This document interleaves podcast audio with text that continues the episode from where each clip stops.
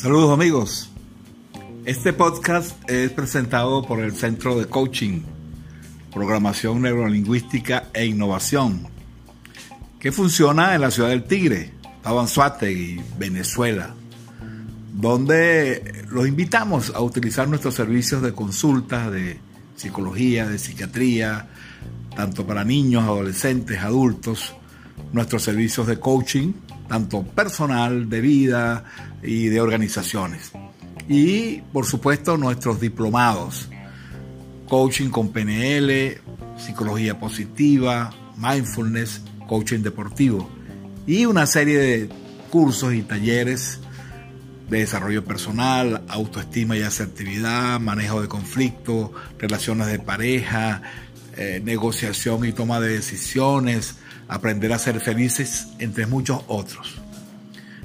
Nuestras modalidades son presenciales o la manera online y un programa mixto, semipresencial y online.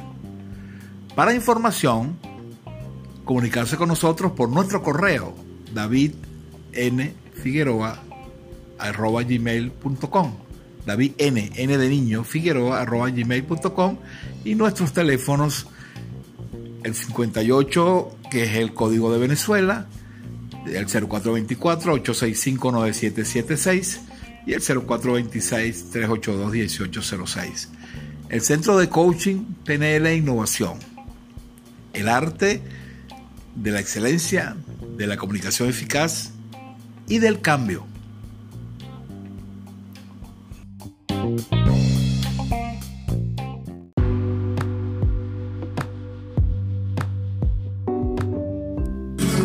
Aprendiendo a Vivir. Un programa para que mejore su calidad de vida, para ayudarle a cambiar en positivo y para manejar elementos que valen la pena que domine y comprenda. Aprendiendo a Vivir por órbita televisión y con el doctor David Figueroa.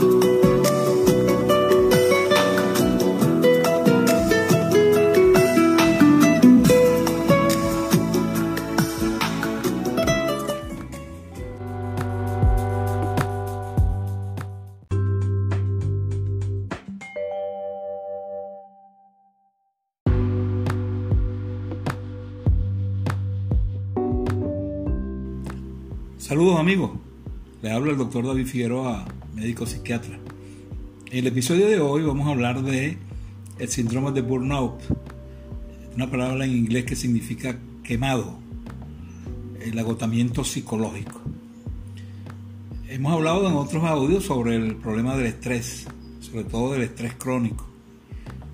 Estamos viviendo una situación difícil desde hace varios meses con la situación de, de la pandemia Además, en nuestro país, Venezuela, tenemos un conjunto de problemas adicionales, económicos, sociales, políticos, que han ido aumentando y esto tiene una repercusión eh, en lo psicológico, en lo físico, en lo social. Entonces, eh, hay que recordar entonces que el estrés es, una respuesta del organismo ante situaciones que, percibimos como amenazantes, ¿no? Pero recuerden que el estrés es, es una interpretación que yo hago de la situación, es una interacción entre el individuo y su ambiente. Es decir, que hay cosas que a mí me estresan y hay cosas que a otra persona no lo estresan. O sea, es una interacción que ocurre ahí. El estrés son reacciones para preparar el organismo para, para actuar. Y en principio es positivo, es un mecanismo de adaptación. El problema está en cuando se acumula y se transforma en un problema crónico, ¿verdad? Entonces, ¿qué es lo que significa este síndrome del, del quemado? Eh, es, frecuente eh, una, una forma de estrés que se llama el estrés del trabajo, el estrés laboral. Hay determinadas ocupaciones, profesiones que aumentan la, posibilidad de que uno padezca de un estrés eh, laboral, ¿no? Una de ellas es la salud, ser médico. Ahorita los médicos y personal de salud están expuestos a unas presiones realmente muy, muy, muy serias, ¿no? Pero también hay otras profesiones, los policías, los pilotos, eh, los bomberos, etc.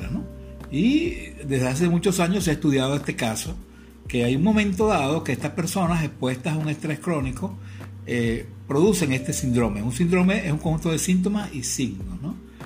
Eh, el problema se presenta cuando uno, los recursos que uno tiene, las habilidades que yo tengo, son inferiores a las demandas que yo tengo. En este caso, como dije antes, hemos estado expuestos desde hace tiempo a un conjunto de situaciones conflictivas, problemáticas, que nos ha ido agotando a muchas personas. Entonces la persona tiene poco control sobre, sobre las situaciones y esto se manifiesta a través de, de un conjunto de síntomas y signos, ¿no? que es importante detectar y que eh, forma parte pues, de, este, de, este, de este episodio.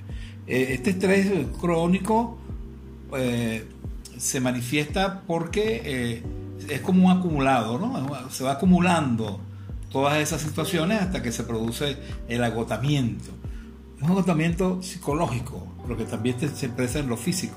Cuando tenemos sobrecarga de, de problemas, tenemos metas que no logramos, etcétera, eh, reprimimos los sentimientos, aparece ese, esa característica. Es como un desgaste, estamos desgastados, ¿no? La gente expresa, oye, me siento cansado y eso que no tengo un trabajo fuerte, hay, hay, algo que me está pasando, con, como que estoy apagado, consumido, ¿no?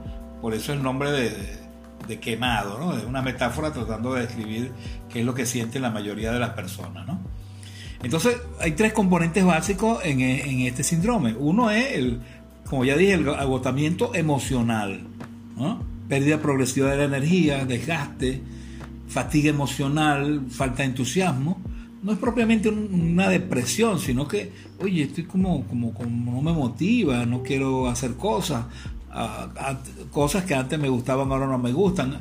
O sea, hay un agotamiento emocional.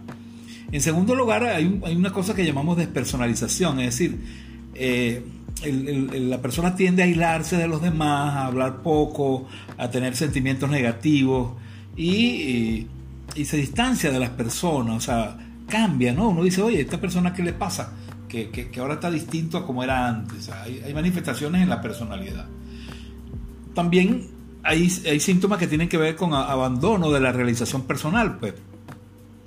Por ejemplo, el trabajo pierde importancia para, para, para esa persona y esa tendencia a evaluarse negativamente, pues. Eh, como persona, como trabajador, etc. O sea, la realización personal ese optimismo eh, se va perdiendo y, se, disminuye por lo menos. Y por supuesto también hay, hay unos cuartos síntomas que tienen que ver con, con, específicamente con cuestiones sociales, ¿no? De, dificultades en la relación social. Entonces, en resumen, son síntomas emocionales, ¿no? Sentimiento de fracaso, desesperanza, irritabilidad, pesimismo, insomnio. Es muy frecuente que la persona empieza a no dormir bien. Eh, está como falta de tolerancia, está muy, muy susceptible, se, molesta por cualquier cosa. Y por supuesto también, ya dije que hay síntomas del pensamiento, síntomas eh, cognitivos, ¿no? Eh, pensamientos negativos, desesperanza, temor por el futuro, etc. Y por supuesto también síntomas de, comportamiento, de conductuales, ¿no? ausentismo no, no, sale, no va al trabajo, se desvaloriza, eh, conductas inadaptativas, empieza a fumar, a beber en exceso, a, desorganizarse, etcétera, eh, tomar alcohol, etcétera, y que son manifestaciones en conjunto de, esta de ese síndrome y lo que ella decía, pues la cuestión social, ¿no? Del aislamiento, evitación del contacto con otras personas, eh, da de mal humor y por eso aumentan sus conflictos interpersonales. De tal manera que son un conjunto de síntomas que preocupan. Y además de todo, pues hay manifestaciones físicas, ¿no? Dolores de cabeza, eh, debilidades, eh, pérdida del apetito, pérdida del deseo sexual, eh, problemas, ya lo dije, de, sueño, cansancio, alteraciones digestivas. Entonces todos estos síntomas producen un conjunto de manifestaciones que preocupan a la persona. Por supuesto, ¿no? El, síndrome del quemado tiene varios niveles, leve, moderado, grave. Hay, hay momentos donde la cosa va aumentando. Eh, este síndrome es muy frecuente en, como ya dije, en determinadas profesiones y en este momento que estamos expuestos a todos estos problemas, eh, su incidencia, por supuesto, ha aumentado. Bien, entonces, ¿qué podemos hacer con esto? ¿Qué podemos hacer? ¿Cómo podemos manejar esto? Lo primero es, lo que acabamos de decir, identificarlo. Existe, está ahí, agotamiento psicológico y tengo que eh, hacer cosas. Sobre todo cuando los síntomas son leves o moderados, uno tiene que, muchas veces uno hace cosas, pero que son paliativas, por ejemplo, como dijimos antes, tomar licor, fumar, eh, etcétera, hacer eh, vida sexual activa, o sea, la persona busca maneras de desahogarse, ¿no? Que si bien lo pueden ayudar, pero es paliativo, hay que buscar soluciones, lo que llamamos nosotros más instrumentales, ¿no? Más de fondo.